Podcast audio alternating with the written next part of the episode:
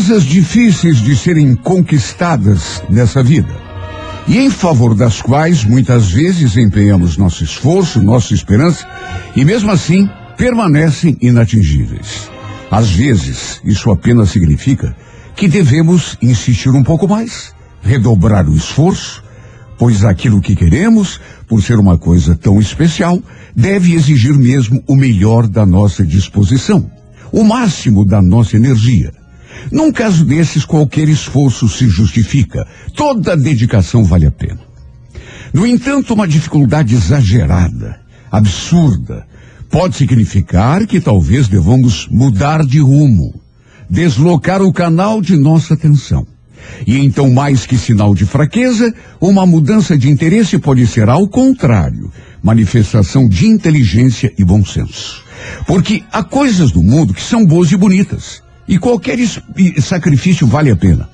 Só que às vezes, estamos perdendo o nosso tempo com coisas e pessoas durante anos a fio, dependendo em seu favor o melhor que temos e que podemos oferecer, e não recebemos resposta nem retribuição. Então o mais sensato é pararmos de perder tempo e de gastar energias em vão. É voltarmos nossos olhos para um outro lado, onde haja atenção para o nosso esforço, retribuição a nosso interesse, onde, enfim, haja alguém que também nos queira e que precise de nós. Show da Manhã 98.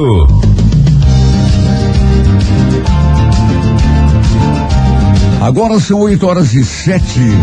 Temperatura, Rafa, confirme. Continuamos com 22 graus em Curitiba. Em Curitiba. e em Belo Horizonte, Rafa? Ah, eu não sei, deve estar uns 20. É. Agora são 8 horas e 7 minutos. Hoje, dia 3 de dezembro. É.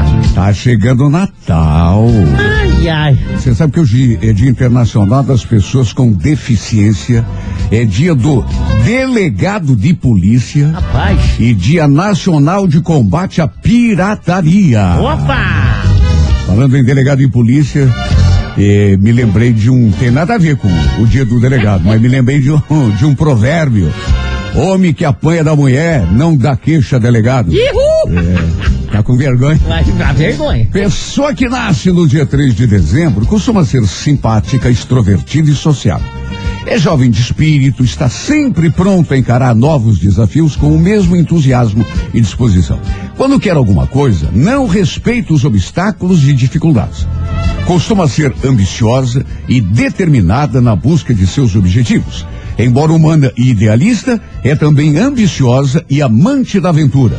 É um tanto displicente e instável também, coisa que a induz às vezes a desperdiçar energias e a perder a concentração nos planos que se propõe realizar.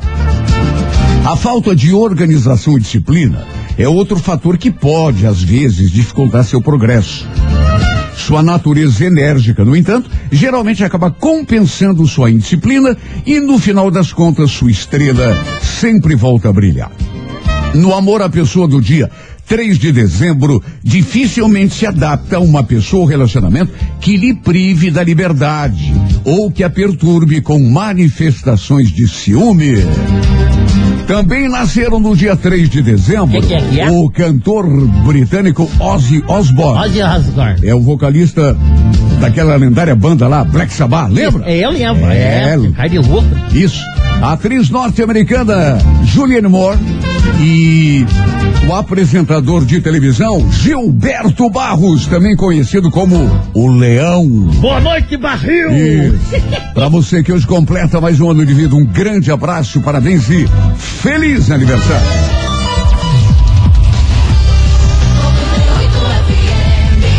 São 8 horas e 15. É hora de nos concentrarmos nesse momento de oração. E agradecermos a Deus por mais esse dia lindo e maravilhoso e essa chuva que cai, da qual dependemos tanto. Chuva de bênçãos, isso mesmo. Obrigado, Senhor, pela chuva, pelo dia, pela oportunidade mais uma vez de começarmos uma jornada e realizarmos os nossos sonhos, de concentrar, consertarmos aquilo que ontem talvez tenha estragado, de realizarmos aquilo que ontem não foi possível. Ontem talvez tenhamos até adormecido na companhia do medo ou da preocupação por conta de um problema, de um inimigo, de alguém que nos persegue, de uma circunstância da vida qualquer. Mas está escrito: o choro pode durar uma noite toda, mas a alegria virá pela manhã. Repreende o mal, papai. Pois ela chegou. A alegria chegou com um novo dia. Hoje é dia de esquecermos o passado e seus problemas, porque sabemos que tu estás conosco. E se tu estás segurando a nossa mão, sabemos que todas as dificuldades e inimigos se desfazem como fumaça. Sim, Jesus. Vimos nesse instante, Senhor, como todos os dias, a tua presença. Em nome daqueles que sofrem, dos que se sentem abandonados e esquecidos, daqueles que se sentem indefesos diante dos problemas da vida, injustiçados, quem sabe, daqueles que se sentem cansados e já não têm mais esperanças. É verdade, Senhor. Renova as nossas esperanças nesse instante, Senhor. Que todos possamos sentir teu poder a nos erguer do chão Intercede, meu Deus, em nome dos doentes, dos desempregados, dos que já não têm mais forças para lutar. Envia teus anjos, papai. Abençoa as mães e pais de família na luta diária pelo pão de cada dia e protege nossos filhos contra as armadilhas do mundo. Nosso espírito, nesse instante, já está cheio de fé. Sim, pai. Porque sabemos que quando confiamos em Ti, milagres começam a acontecer. Por mais assustadoras que pareçam as dificuldades. Sabemos que está aqui, segurando a nossa mão. E se tu estás a nosso lado segurando a nossa mão, ninguém ousará estar contra nós. Santo é tu, Pai. Está escrito: dez mil poderão cair à nossa direita mais mil à nossa esquerda, mas nós não seremos atingidos. Hoje, por toda a eternidade, o Senhor é nosso pastor e nada nos faltará. Amém. O Senhor é nosso pastor e nada nos faltará. Amém. Abençoa o nosso dia, Senhor. Faz desta quinta-feira o melhor dia da nossa vida, o marco da nossa vitória. Esta é a 98 FM, aquela que é tudo de bom. Já já romance no ar. A música da minha vida.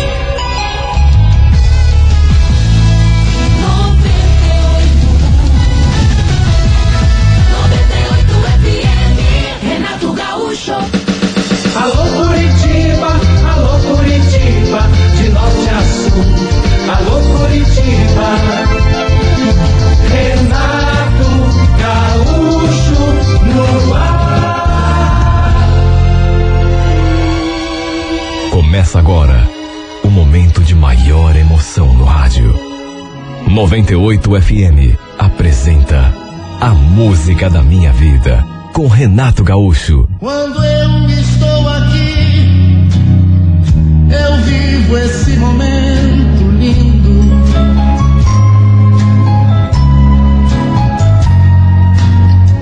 Olhando pra você e as mesmas emoções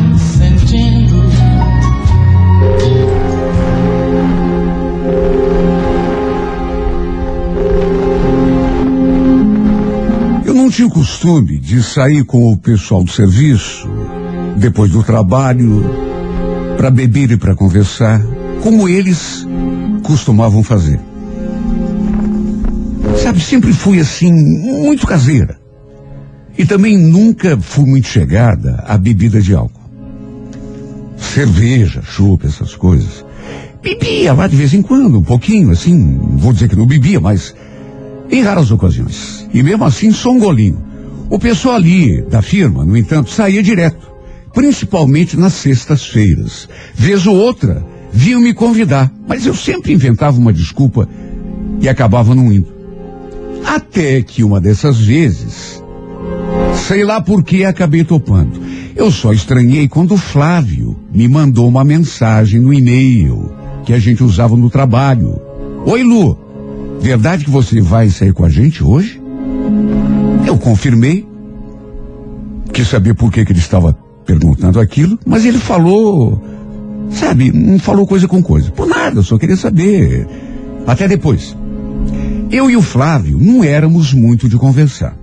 Até porque trabalhávamos em setores diferentes. Mas não nego que sempre o achei um dos rapazes mais bonitos ali da firma. Aliás, eu já tinha inclusive escutado uma história que ele tinha ficado com uma garota ali de um determinado setor e com outra lá mesmo do setor dele. Ou seja, quietinho ele não era. Verdade seja dita, era um cara bem cobiçado ali pelas meninas. Enfim, assim que acabou o horário de serviço, a gente se reuniu ali na frente e fomos até uma petiscaria que tinha ali perto.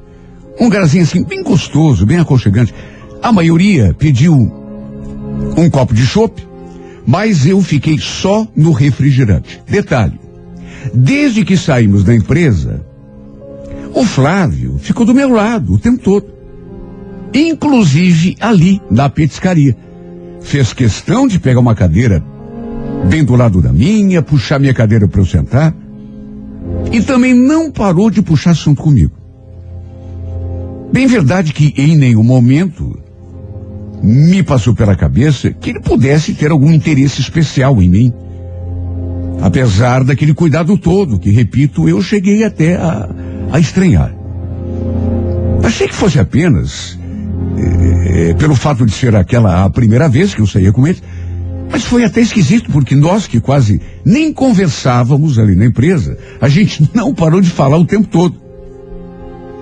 Ele ficou fazendo perguntas, contando coisas, deu para perceber que era um cara muito bacana. Mais até do que eu podia imaginar, já que nem o conhecia direito. Pelas tantas, dei uma conferida no relógio e falei que precisava ir embora. Todo mundo pediu que eu ficasse mais um pouco, mas eu realmente precisava ir, ainda precisava pegar dois ônibus, sem contar que ainda tínhamos de trabalhar no dia seguinte. E adivinha? Assim que levantei da cadeira, o Flávio também já foi se despedindo da galera, dizendo que também precisava ir. Acho que não preciso nem dizer que o pessoal desconfiou que estivesse acontecendo alguma coisa entre nós, embora não estivesse acontecendo nada. Pelo menos até então. Alguns até comentaram, me deixando sem graça. De todo modo, saímos juntos. Pegamos o mesmo ônibus até o centro. Depois ele foi tão educado e tão gentil comigo porque me acompanhou até o meu ponto e ficou ali comigo até o meu ônibus chegar. E foi no momento em que a gente foi se despedir que, do modo mais inesperado possível, pelo menos para mim, em vez de me dar um beijo no rosto, ele escorregou a boca assim para o lado e me deu um beijo na boca. Não foi aquele beijo apaixonado, ardoroso.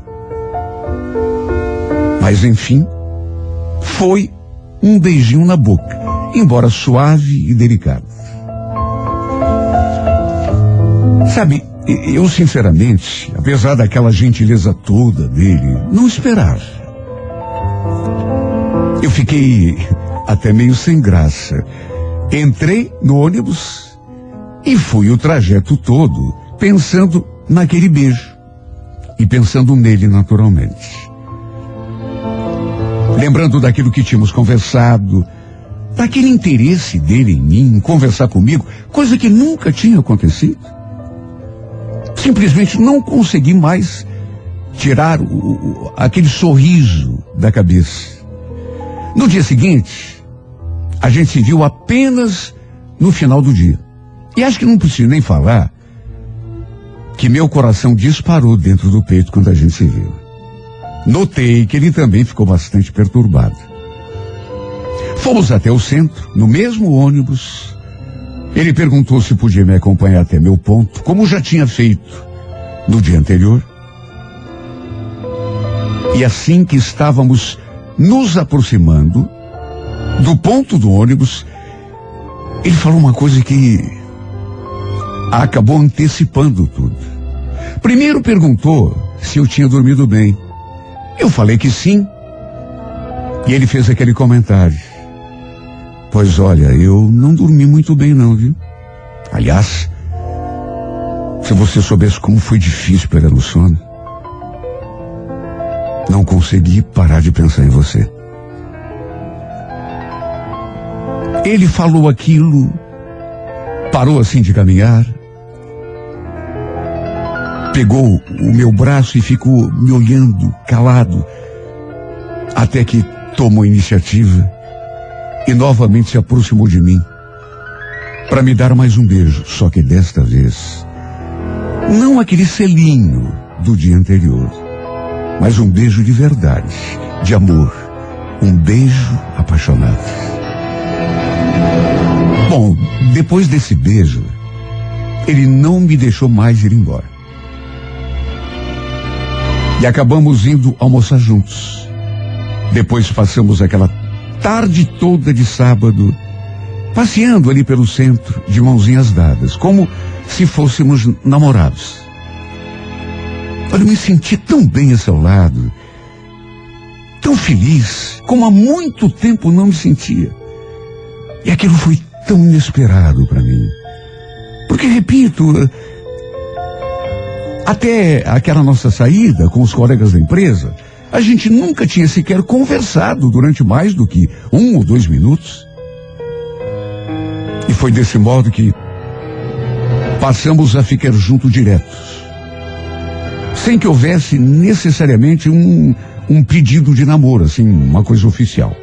Na empresa, quase todo mundo já sabia que a gente andava ficando. Até porque a gente aproveitava qualquer oportunidade para trocar um beijo, um carinho. No intervalo do almoço, por exemplo.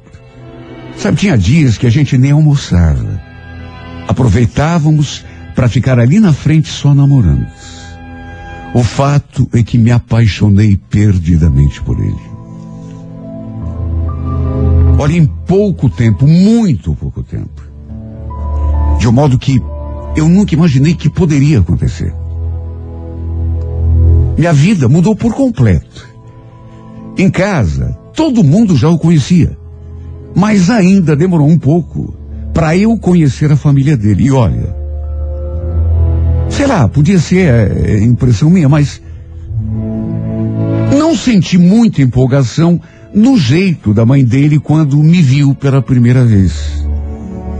A gente sempre fica naquela expectativa, né, de, de conhecer a mãe do namorado. Até porque a gente sabe que mãe é importante. Se a mãe gosta da gente, imagine, fica tudo mais fácil. Mas repito, eu não sentia assim ela muito entusiasmada, muito simpática. E o pior é que depois eu soube que a mãe dele continuava sendo amiga da ex-namorada do Flávio. De modo que, com certeza, devia preferir que ele voltasse com a outra, em vez de começar a namorar comigo ou com qualquer outra menina. Mesmo assim, a gente não deixou ninguém atrapalhar o nosso romance. Até porque estávamos tão apaixonados. Até que cinco meses depois, aconteceu uma coisa que, pelo menos eh, na minha cabeça, não podia ter acontecido porque acabou precipitando tudo por um descuido. Eu acabei engravidando. Enquanto eu fiquei nervosa e super preocupada, meu Deus, minha cabeça ficou a mil. O estranho é que ele, ao contrário, ficou feliz demais. Olha, eu nunca imaginei que ele ficasse tão feliz ao saber que eu estava esperando um filho. E é claro que essa atitude dele me deixou mais aliviada. Porque imagine se ele reagisse mal quando soubesse da minha gravidez. Bom, pelo menos o apoio dele eu teria. Foi a constatação que eu fiz logo que lhe dei a notícia. Repito, me senti melhor, mais aliviada. Porque a gente ouve tanto caso de quando a menina engravida, o namorado fica possesso, até. Mas com ele não. A reação dele foi melhor do que em comer. Repito, pelo menos o seu apoio eu teria desde o começo. E isso me ajudou a criar coragem para enfrentar qualquer obstáculo. Na minha casa, como eu já esperava, ficou todo mundo louco da vida. Mas é verdade que agora não tinha mais o que fazer. Já na casa dele, a reação da família dele foi meio esquisita. Da mãe dele, principalmente. Olha, ela até tentou disfarçar. Mas eu notei que ela torceu o nariz quando soube que eu estava esperando um filho.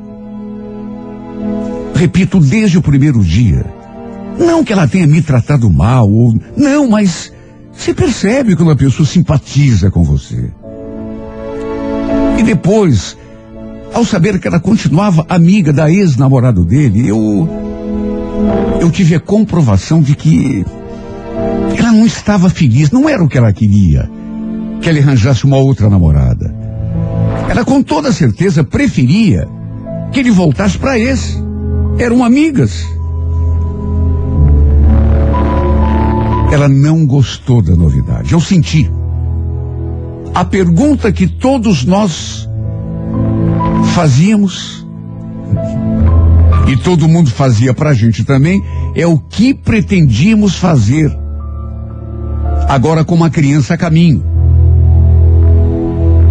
O fato é que não pensei duas vezes quando o Flávio fez aquela proposta. Lu, vamos criar esse filho juntos? Topa morar comigo? Olha, eu aceitei sem pensar duas vezes. Só que não sei, eu. Juro, eu pensei que ele estivesse pensando e, e, e me propondo arranjar um canto pra gente, alugar um, uma casa, um, enfim, uma kitnet. Só que pelo menos no começo, isso não foi possível. E a gente acabou ficando ali mesmo, no quarto dele, de solteiro, na casa dos seus pais. Eu concordei, até porque não tinha outra saída. O importante, pelo menos foi o que eu pensei a princípio, era ficarmos juntos. Só que desde o começo, eu senti que a minha vida ali dentro daquela casa não seria fácil. E tudo porque não fui bem recebida pela minha sogra. E à medida que os dias iam passando, esta certeza ia se fortalecendo. Olha, parecia que tudo que eu fazia, ela ficava contrariada, não gostava. Até no jeito de olhar para mim, eu sentia aquela animosidade, aquela. De modo que era inevitável eu começar a me sentir até uma intrusa ali. Sabe? Uma pessoa que, pelo menos a sensação que eu tinha, não fazia parte do contexto da família. Eu comecei a me sentir, repito, uma intrusa.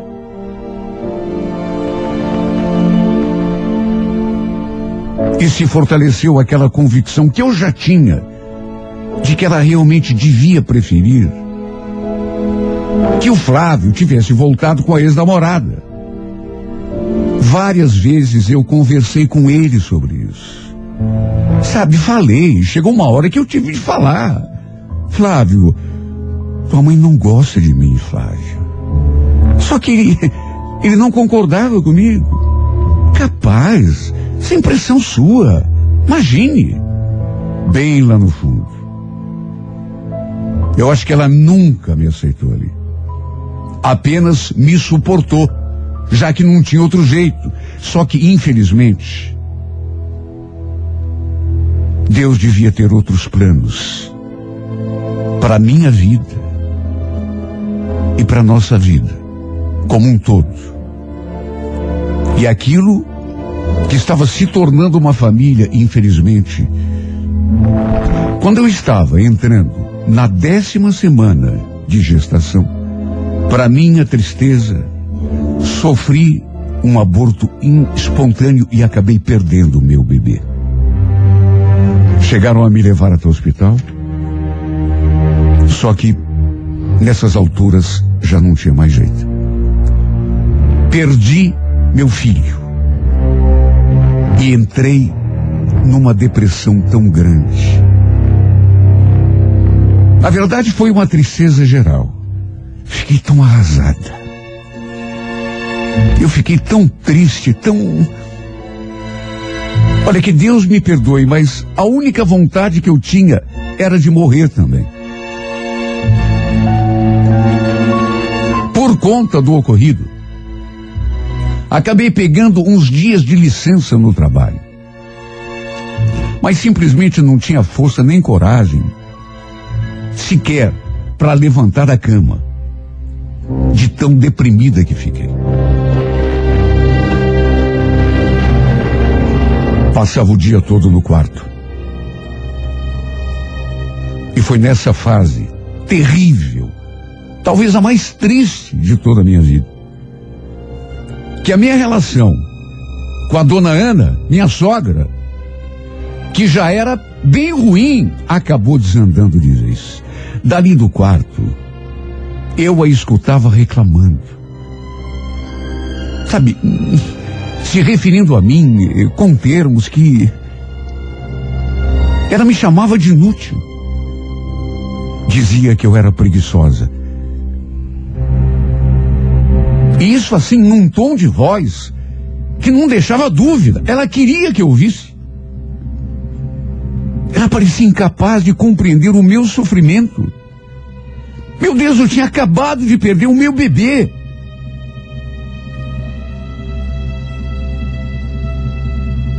A verdade é que ela demonstrou a sua antipatia por mim desde o primeiro instante, desde o primeiro dia.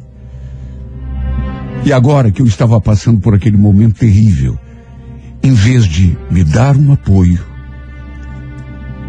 essa mulher fez de tudo para eu entender de uma vez por todas que não era bem aceita naquela casa.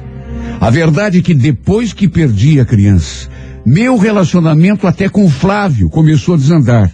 Apesar do sentimento que havia entre nós, a gente começou a brigar, a viver em atrito. Sabe, a gente discutia por qualquer motivo. Principalmente porque ele não me apoiava em nenhum momento. Ele ficou a meu favor. Eu vivia dizendo, Flávio, se você gosta mesmo de mim, se você quer continuar comigo, vamos arranjar um lugarzinho só pra gente. Tá tão difícil conviver com a tua mãe. Você sabe que ela não gosta de mim. E que jeito, Lu? Será que você não vê a, que a situação da gente. Você sabe que eu não tenho condição de bancar uma casa. Por que você insiste nisso? Mês a mês. Semana a semana.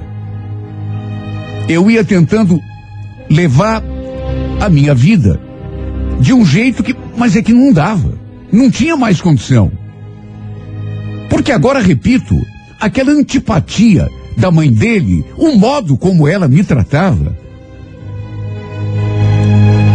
aquilo acabou gerando brigas entre mim e ele.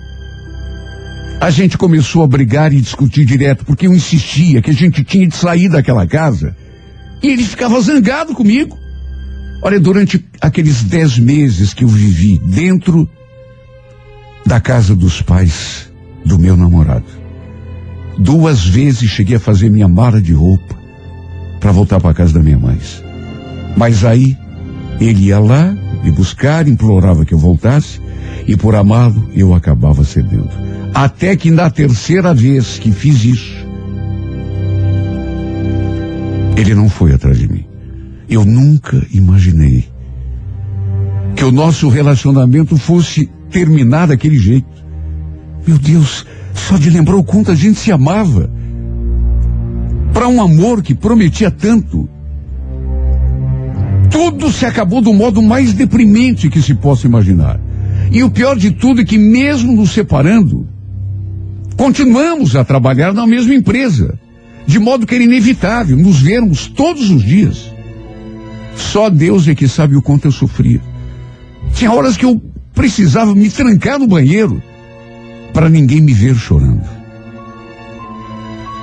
Minha mãe, inclusive, sugeriu que eu pedisse a conta, que eu parasse de trabalhar ali naquela firma para me afastar dele, de uma vez por todas.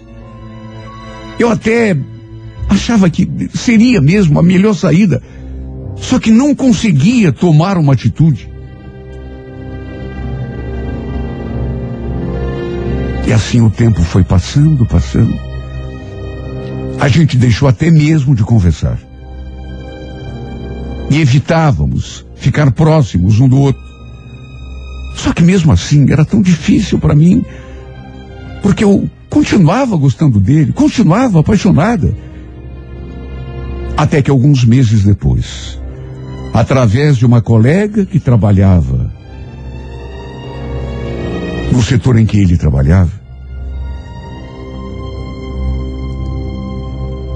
para minha tristeza eu fiquei sabendo que ele andava saindo com outra menina. Olha, quando me contaram isso, não sei como eu não morri de desgosto. Estávamos separados, mas repito, eu, eu continuava a amá-lo. Na minha cabeça ainda tinha aquela esperança de que, de um jeito ou de outro, o meu sonho é que, mais dia menos dia, ele se aproximasse de mim de novo, dizendo que tinha conseguido alugar um quartinho, um lugar só pra gente, pra gente voltar.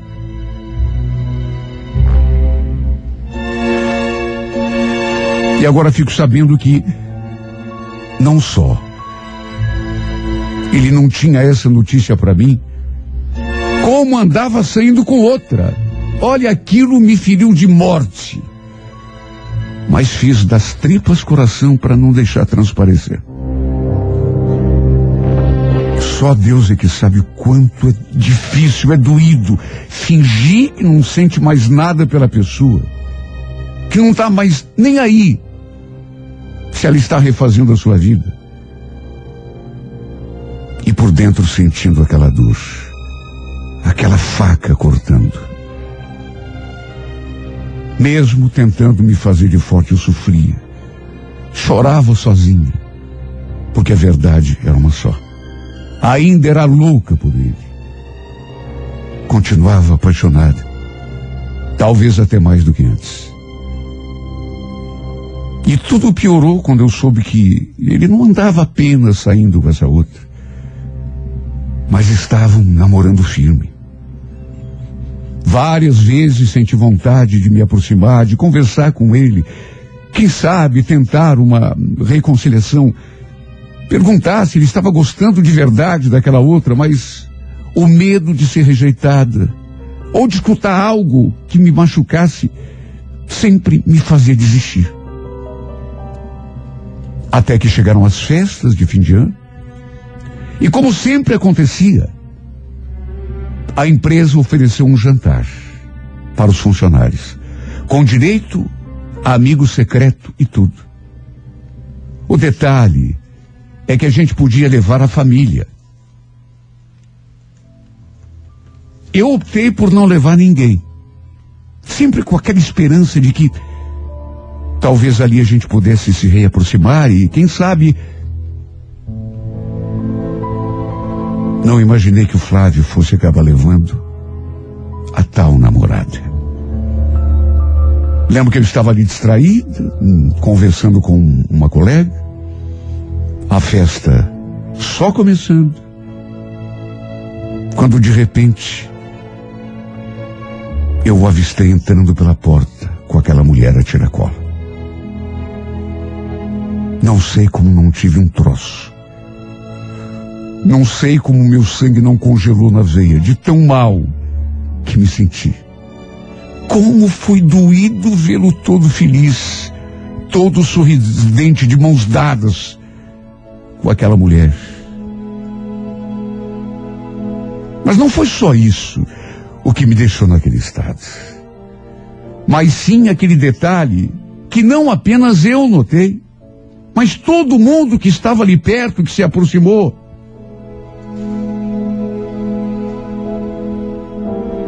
Quase perdi o sentido, juro. quando percebi que, além de tudo, ela estava grávida. Dava para notar sua barriga saliente. Devia estar entrando no quinto ou sexto mês de gestação, sei lá. Nunca ninguém comentou nada ali na empresa. Que a namorada dele estivesse grávida. Nem ele comentou com ninguém. De modo que para mim foi a maior surpresa do mundo. E a mais doída. O fato é que não consegui aguentar a pressão. E chorei ele mesmo, na frente dos colegas. Todo mundo percebeu. Graças a Deus, pelo menos que eu visse, ninguém fez comentário nenhum. Todo mundo disfarçou. Mas eu não sei como tive estrutura para permanecer ali a festa toda. Eu simplesmente não conseguia tirar os olhos dele. Dos dois. Principalmente a barriga daquela mulher. Foi inevitável lembrar que eu também já havia estado naquela condição carregando um filho dele no ventre. Mas infelizmente não consegui segurar. Sabe, só de pensar nisso, meus olhos se enchiam de lágrimas e elas escorriam pelo meu rosto.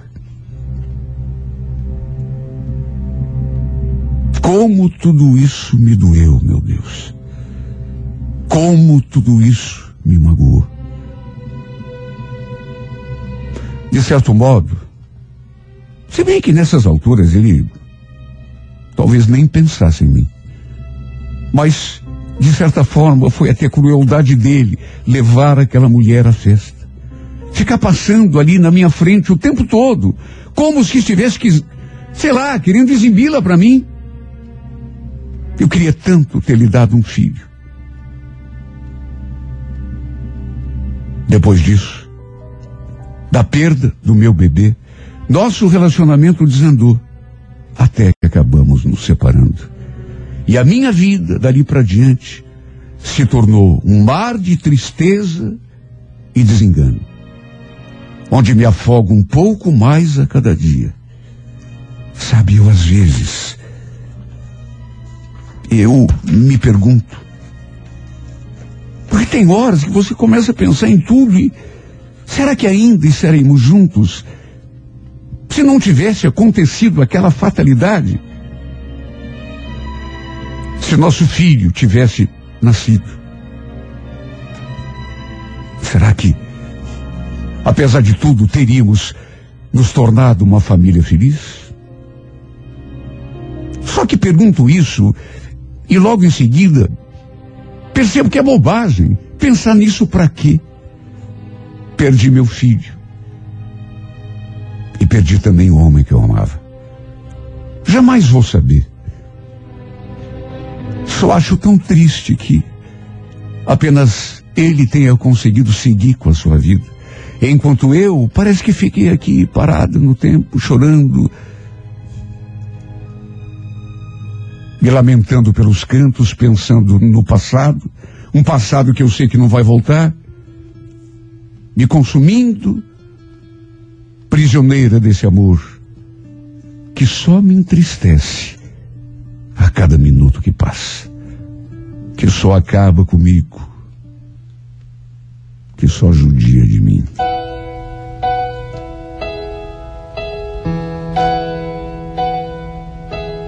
No, I can't forget this evening or your face as you were leaving. But I guess that's just the way the story goes.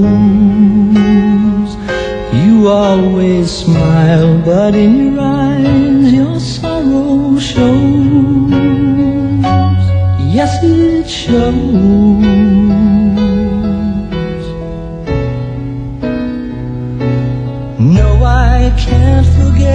Tomorrow when I think of all my sorrow. Well, I had you there, but then I let you go. And now it's only fair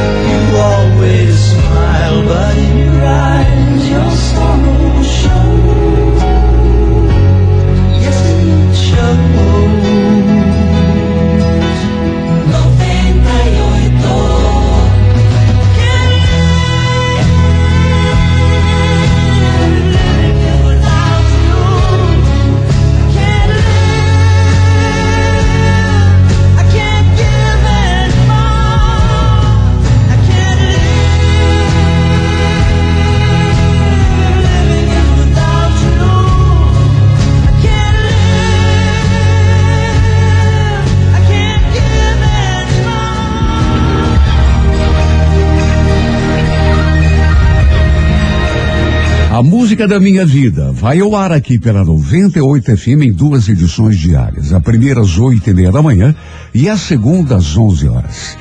Se você tem uma história de amor e gostaria de vê-la contada, nesse espaço escreva para Música da Minha Vida e envia através do e-mail renatogaúcho renatogaúcho.com.br, não esquecendo de acrescentar um telefone para contato com a produção.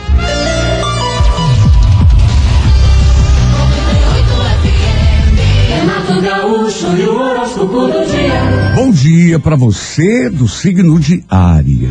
Ariano, Ariano, a sutileza eh, será o caminho mais apropriado para estabelecer um relacionamento favorável com certas pessoas do teu convívio, viu? Algumas, inclusive, de fundamental importância para o desenvolvimento dos teus planos. No romance, Ariano, talvez precise mais paciência para uma certa situação se encaminhar se resolver. A cor é laranja, número 50, horas seis da tarde. Alô, Toro, bom dia. Taurino, Taurina, não transfira para o futuro coisas que você deve e pode providenciar de imediato, viu? Acostume-se a não ficar fazendo onda e, e- e- e transferindo para amanhã aquilo que você pode resolver agora. No romance, não se limite a lamentar uma situação ou a desejar coisa melhor. Nada está tão fora de alcance quanto parece. E quando a gente se decide a lutar pelo que quer, touro, se acaba conseguindo, mas com certeza absoluta. A cor é violeta, número 63, hora onze e meia da manhã. Alô, gêmeos, muito bom dia. Geminiana, geminiano, embora deva manter a harmonia, a boa convivência, não deposite muita esperança numa ajuda ou num apoio decisivo. Geralmente, quando fica na dependência dos outros, a gente arranja mais dor de cabeça e sana para se coçar do que ajuda.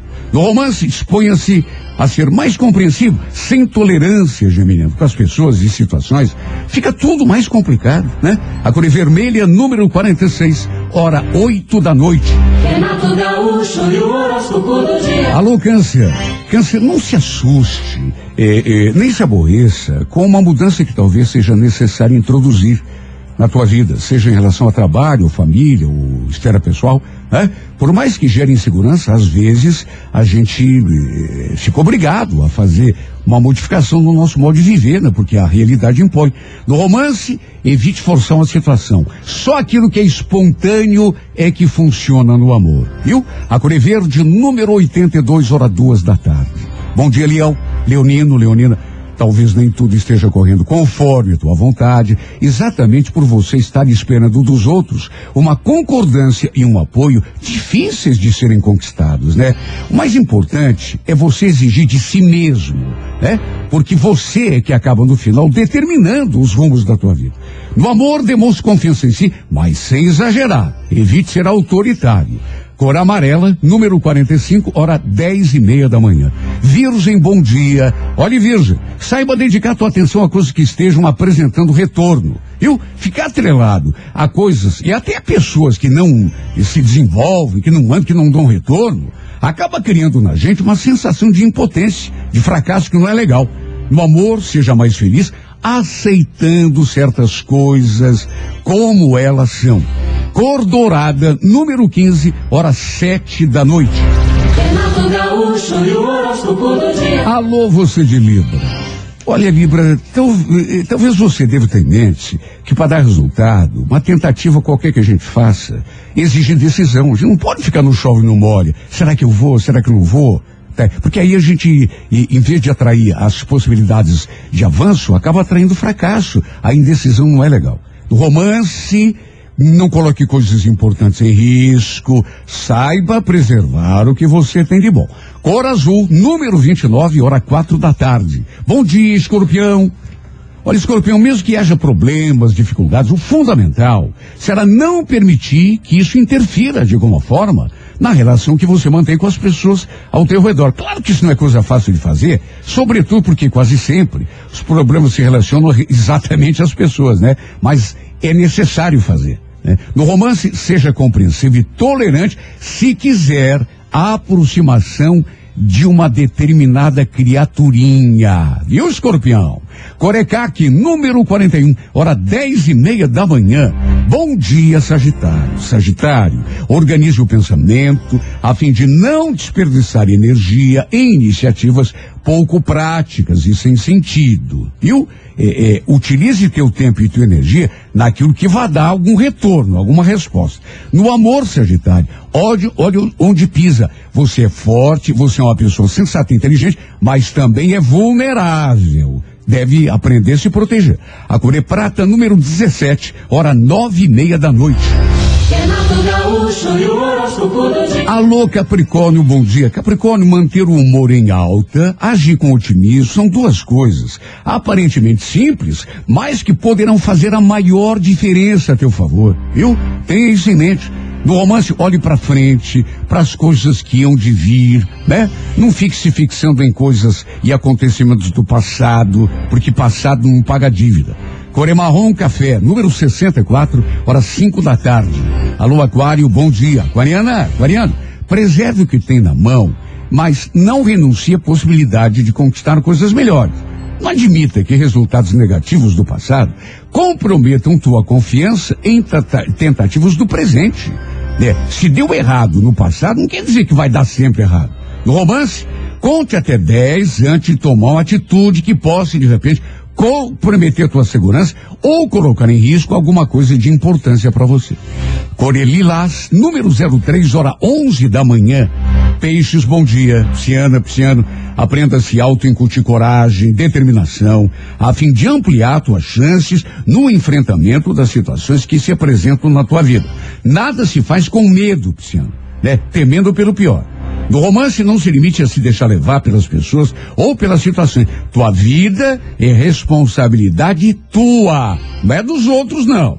Core Bordeaux, número 27, hora oito e meia da noite.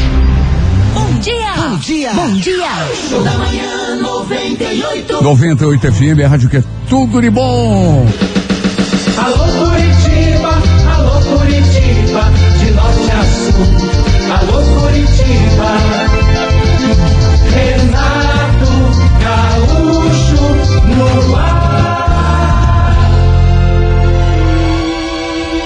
Começa agora o momento de maior emoção no rádio.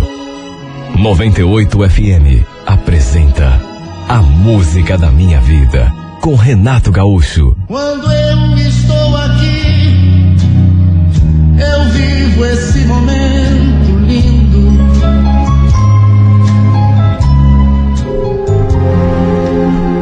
Sabe, apesar de sermos primos, éramos apaixonados um pelo outro. Isso já fazia tempo. E fazia tempo também que a gente andava de rolo. Quer dizer, para mim era namoro sério. Até porque eu queria ficar com ele, se pudesse, pro resto da minha vida. Mas a verdade é que ninguém sabia. A gente levava o nosso romance às escondidas. Tínhamos medo de que nossas famílias não aceitassem. Nossas mães já não se davam muito bem. Imagine se soubessem do nosso namoro. Eu era filha de pais separados. Meu pai nem morava mais em Curitiba. Tinha ido morar com outra mulher em Joinville. Já fazia tempo que não vinha nos ver e nem ligava para saber notícias. E a minha mãe também tinha sua própria vida, seus próprios problemas. Para se ter uma ideia, apesar de ter só 16 anos, é, eu já vivia assim à vontade. Ela não se importava se eu saísse à noite e voltasse de madrugada. Apenas me cobrava uma coisa que eu não engravidasse. Vivia dizendo: você já é praticamente adulta, Nina. Sabe muito bem o que faz. Se aparecer de barriga aqui em casa, responsabilidade vai ser toda tua, hein? Bom, apesar de viver esse meu romance clandestino com Jean, juro, jamais me passou pela cabeça que isso acontecesse. Mas como se fosse uma praga rogada pela minha mãe, eis que um dia descobri que tinha engravidado. E aí foi um caos. Minha mãe, como eu já imaginava, e como ela já tinha anunciado, ficou fula da vida, furiosa comigo. Não foi novidade nenhuma para mim. Principalmente quando soube que o filho que eu esperava era justamente de um primo meu. Desde que meu pai tinha se separado da minha mãe, ela não falava mais com a minha tia, porque, para minha mãe, a tia sabia que o pai aprontava, andava saindo com outra mulher, e pelo fato de serem irmãos, minha tia, na opinião da minha mãe, acobertava a safadeza dele. Por isso é que as duas não se davam bem. Imagine a reação dela ao saber que eu andava de namoro com meu primo. E mais do que isso, tinha engravidado dele. Ela ficou possessa. Me levou até a casa da minha tia e falou um monte. Na cabeça da minha mãe, o Jean tinha se aproveitado de mim, porque ele já tinha 19 anos.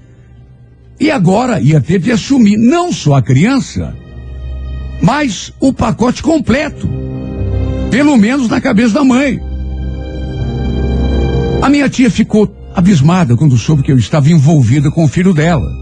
Só que, para minha sorte, não me virou as costas, pelo menos isso.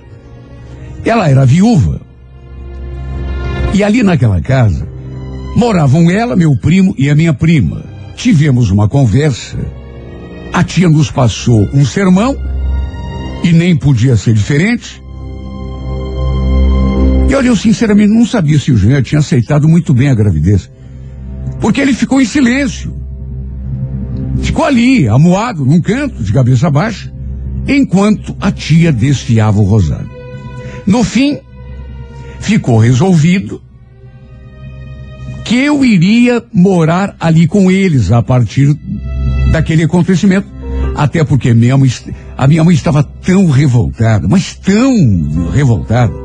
Segundo ela, era obrigação da família da tia cuidar de mim. Repito, elas já não se acertavam e a partir daí ficou ainda pior.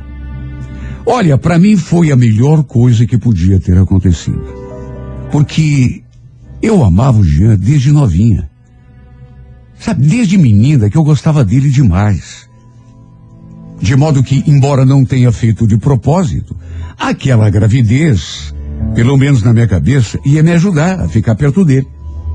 Tudo que eu queria na vida era poder ficar com ele para sempre. De modo que aquela gravidez só ajudou. E ajudou para antecipar os planos que eu tinha na minha cabeça. Quer dizer, os nossos planos, né? Porque ele também era apaixonado por mim. E também queria ficar comigo. Bom, pelo menos era nisso que eu acreditava. E foi desse modo que a gente se tornou, se não oficialmente, pelo menos de fato, marido e mulher. Saí de casa meio que brigado com a minha mãe. ela virou a cara para mim, como se eu tivesse, sei lá, cometido o maior pecado do mundo. Mas sabe, o que me importava era que eu estava feliz. Passamos a viver ali, no quarto de solteiro dele. E sabe, no começo, foi tudo tão bom. Foi tudo tão gostoso. Até melhor do que eu imaginava. O Jean me tratava com tanto carinho. Com tanta atenção. Tudo estava perfeito. Bastava eu comentar com ele que estava com vontade de comer alguma coisa, e ele saía para a rua no mesmo instante para buscar. Eu acho que foi lá pelo quinto, entrando para o sexto mês de gravidez, que eu percebi que ele começou a mudar comigo. Começou a sair para a rua praticamente todos os dias para encontrar os amigos. Bom, pelo menos era o que ele falava. Chegava à tarde em casa e me deixava ali sozinha. E justamente num momento em que eu mais precisava da companhia dele. Final de semana era ainda pior. Só eu sei como me sentia abandonada. E não adiantava reclamar. Ele falava que não estava fazendo nada de errado. Sei lá, podia ser impressão minha. Mas ele passou a me tratar até de um modo meio indiferente. Para se ter uma ideia, tinha noite que ele nem dormia ali comigo na cama. Ficava lá na sala, assistindo televisão e acabava dormindo por lá mesmo, no sofá. Olha, até amor a gente passou a fazer com uma frequência bem pequena. Ele ficava uma, duas, até três semanas sem encostar um dedo em mim. Dizia que era por causa do bebê que eu esperava. Não queria que acontecesse nada com a criança, mas, sei lá, eu. Eu não acreditava muito nisso, não. E tanto não acreditava que comecei a pensar que ele tivesse deixado de gostar de mim. Ele não era nem parecido com como era no começo. Será que tinha conhecido outra pessoa? Que passava pela minha, minha cabeça o tempo todo. Um dia, ele chegou a reclamar do meu peso. Diz que eu tinha engordado demais, que tinha de parar de comer tanto. Meu Deus, o que, que ele queria? Eu estava grávida. Bom, apesar de tudo, eu procurava relevar. Não queria me desentender com ele. Até que um dia aconteceu uma coisa que me deixou completamente arrasada.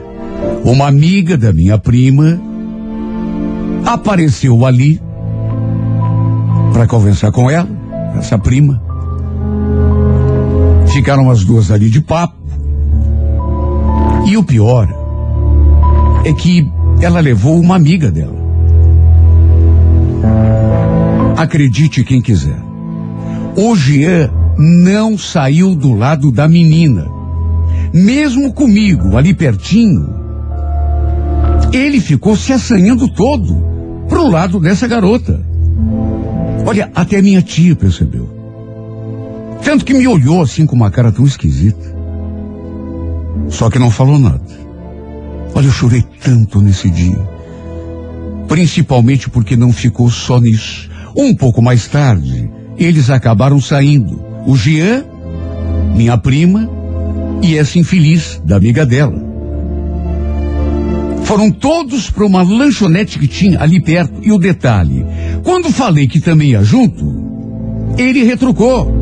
Mas não vai mesmo. Vai fazer o que, menina? Esqueceu que você está grávida? Olha, eu não queria nem saber. Na minha cabeça, estava decidido. Eu iria de um jeito ou de outro. Mas aí, minha tia começou a querer me segurar ali dentro, a dizer que realmente era melhor eu não acompanhá-los, de modo que no fim, acabei mesmo não indo. Olha, eu nunca tinha chorado tanto. Eu fiquei tão triste, tão arrasada, porque o Jean ficou dando em cima dessa garota na minha frente. Sabe, eu não sou boba. Sei muito bem quando um cara tá dando em cima de uma. Tudo ali na minha frente. Isso é que foi o pior. Como se eu nem estivesse ali. Ele chegou em casa tarde da noite. Minha prima ainda chegou bem antes. Para deixar minha cabeça ainda mais cheia de maus pensamentos. Quando perguntei a ela pelo Jean, ela falou só que não sabia. Que devia estar com os amigos dele. Eu não sei explicar, mas eu senti no olhar dela que era mentira. Que ela estava me escondendo alguma coisa. Nada me tirava da cabeça que ele ainda devia estar com aquela infeliz. No dia seguinte, quando fui conversar com ele, ele só balançou a cabeça. Sabe, como se não estivesse nem aí. Não deu nenhuma explicação. E foi a partir desse dia que ele passou a dormir no sofá, não de vez em quando, mas todas as noites, uma atrás da outra. E a me tratar de um jeito ainda mais frio e indiferente do que já vinha me tratando. Quando eu me aproximava, na tentativa de fazer um carinho nele, ele, sabe, se esquivava. Eu falava que estava com saudade, perguntava até quando e por que, que ele estava dormindo no sofá, só que ele não dava a mínima, não dava nem resposta. A cada dia que passava, me trotava com mais indiferença e mais frieza. Eu chorava todos os dias porque não imaginava que a minha vida fosse se transformar naquela tristeza. E que ele fosse mudar tanto comigo. Até que um dia tivemos uma conversa.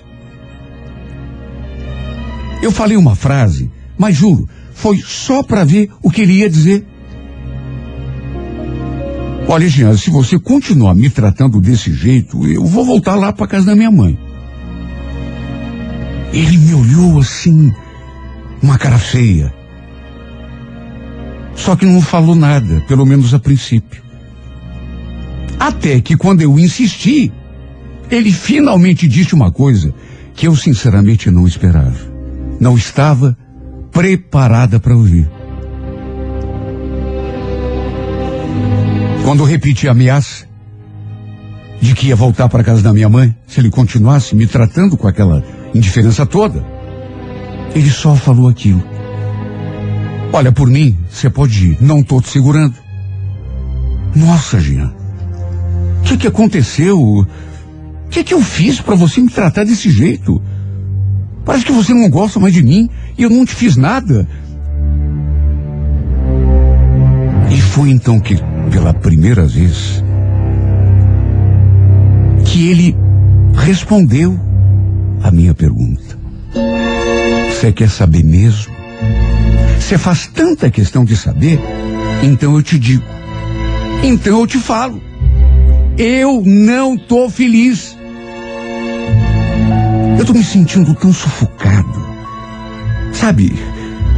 Eu não estava preparado para viver essa vida. Sou muito novo.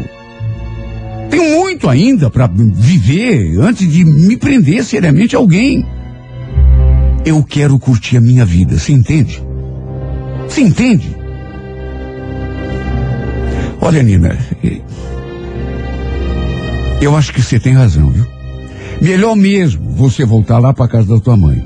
Eu vou assumir a criança, você não precisa se preocupar com isso. Mas eu e você, sabe, a gente não tem mais nada a ver.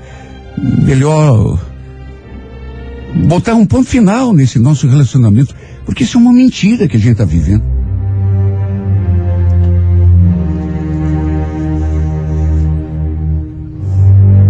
Só Deus é que sabe o que eu senti naquela hora. E o quanto eu chorei nesse dia. Porque agora já não restava mais dúvida. Ele queria que eu fosse embora da casa da mãe dele. Minha presença, ele mesmo tinha dito com todas as letras, o estava sufocando. Ele estava se sentindo sufocado comigo ali.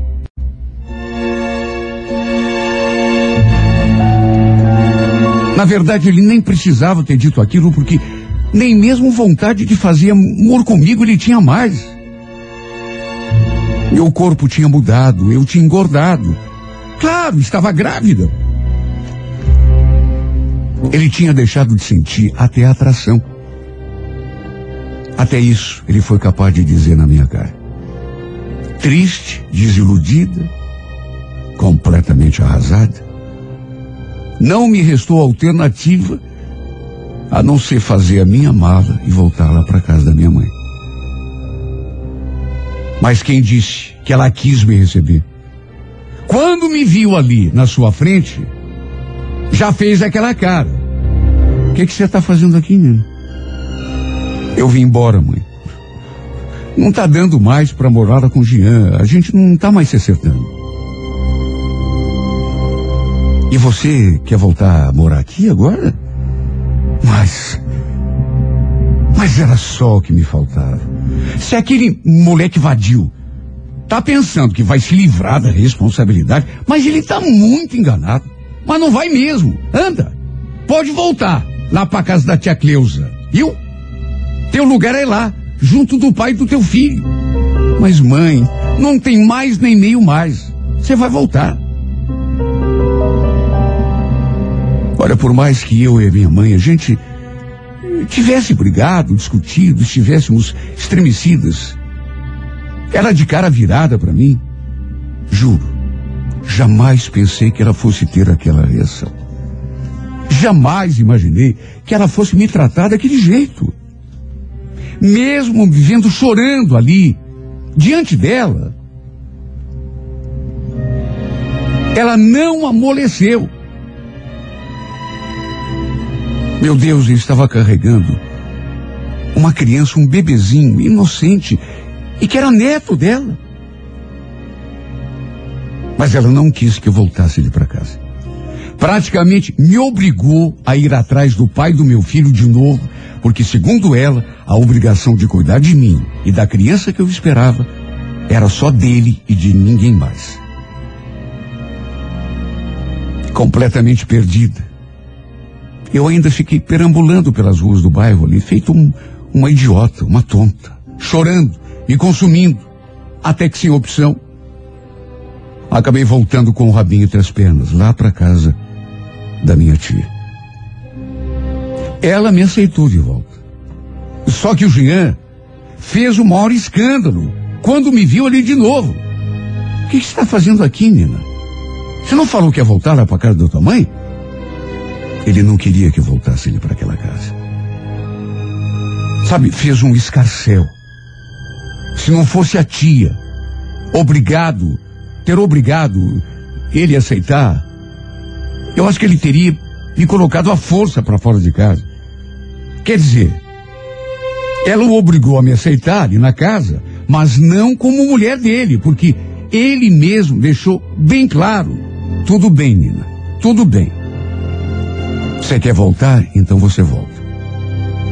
Agora, você fica no teu canto e eu fico no meu. Você vive a tua vida e eu vou viver a minha. Tá entendido? Bom, se antes ele já me tratava com indiferença. Depois desse dia, nem me olhar na cara ele olhava mais. E para piorar, isso foi o que mais me feriu de morte. Começou a namorar aquela amiga da minha prima. E tudo ali, dentro de casa. Debaixo do meu nariz. Olha, eu me trancava no quarto quando ele aparecia com ela. Não queria ver, não queria testemunhar aquilo. E às vezes, mesmo quando ele não estava ali, ela aparecia e ficava de conversa com a prima e com a minha tia. Olha, eu não sei como não morri de tristeza. De tão amargurada e deprimida que fiquei. Aliás, não sei como meu filho não nasceu antes da hora. De tanto que essa história acabou comigo. Ele começou a namorar a infeliz mesmo eu estando ali na casa dele. Mesmo Eu estando esperando um filho que era dele, mesmo ele sabendo o quanto eu o amava e o quanto estava sofrendo com aquela situação. Tive de engolir tudo goela abaixo e calada. Não tinha para onde ir. Nem minha própria mãe me queria. Aliás, nem mesmo depois de saber tudo o que estava acontecendo. Porque eu contei para ela. Nem assim. Ela amoleceu o coração. No fundo. Acho que nem ela estava se importando comigo ou com o meu filho. A única que me dava algum apoio era minha tia. Quer dizer, pelo menos era isso que eu pensava, porque um dia eu escutei uma conversa dela por telefone que me deixou mais triste ainda do que eu já estava. Não sei nem com quem ele estava conversando, mas era sobre mim. Porque eu escutei o meu nome. Não. A Nina e o Jean não estão mais juntos, não. Não, ela só está aqui por causa do meu neto, mas depois que a criança nascer, eu dou um jeito de despachar ela daqui de casa, até porque o Jean não quer mais saber dela. Já está namorando o outro, inclusive.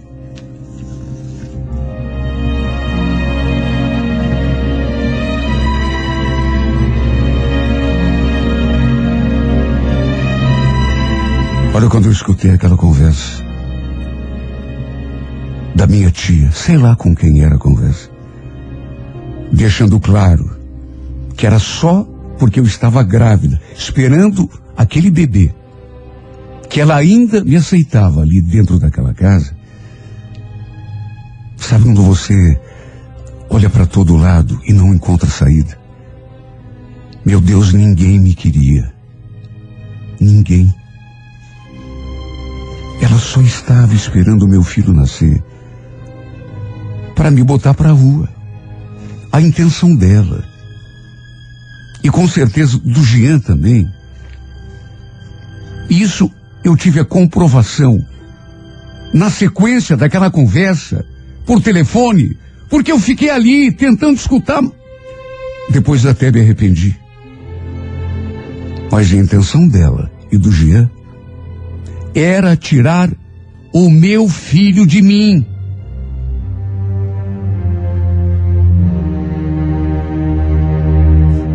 Só Deus sabe como eu fiquei. Fiquei num estado de nervos tão grande que não sei como não dei a luz ali mesmo. E é exatamente assim que me encontro até hoje. Não tive coragem de tomar nenhuma atitude em relação a nada. Estou me sentindo tão sem forças. Continuo morando de favor aqui nessa casa. Continuo sendo desprezada pelo pai do meu filho, que não se importa nem um pouquinho com o que eu estou sentindo ou deixando de sentir.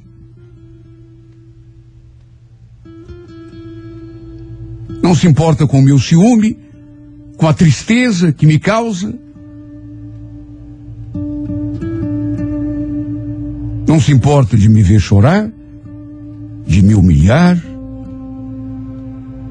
E ainda fica de agarramento com outra, aqui, debaixo do meu nariz. Estou entrando no oitavo mês de gravidez. E quanto mais se aproxima o dia do parto, mais me sinto acuada, perdida e triste. Não tem um dia que eu não chore. Que eu não me ajoelhe e pergunte a Deus por que estou tendo de passar por tudo isso? Que pecado eu cometi? Será que eu não mereço ser feliz pelo menos um pouquinho? A minha única esperança é que depois que meu filho nascer, o coração dele amoleça. Que ele volte a me olhar, a me tratar do jeito como tratava antes. Que volte a sentir por mim aquele amor que tantas e tantas vezes ele confessou que sentia. Ou será que era tudo mentira? tudo da boca para fora? Ou será que tudo foi ilusão? Fantasia da minha cabeça? Ou será que, mesmo depois dessa criança nascer, ele vai continuar me desprezando? De agarramento com essa outra aqui, diante de mim. E ainda por cima, ainda vai tentar tirar o meu filho de mim. Porque se for assim, meu Deus, eu sinto que não vou ter forças nem para lutar. Só que se isso acontecer, eu não vou ter motivos mais para viver. Continuar vivendo para quê, meu Deus? Sem o homem que eu amo, vendo o homem que eu mais adoro no mundo, com outra ali diante de mim e ainda por cima tendo esse medo louco que eu tenho de que tire meu filho dos meus braços. Que motivo que eu vou ter para continuar vivendo? Até porque isso é vida. Me responda, meu Deus, por favor. Isso é vida.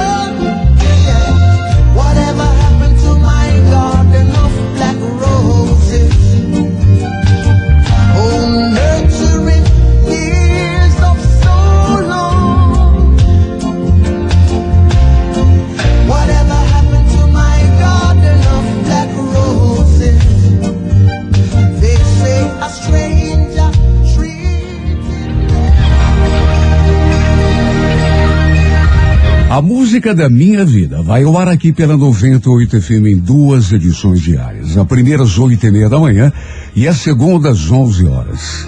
Se você tem uma história de amor e gostaria de vê-la contada aqui nesse espaço, escreva a sua história e mande através do e-mail renatogaúcho arroba renatogaúcho.com.br, sempre com o telefone para contato com a produção.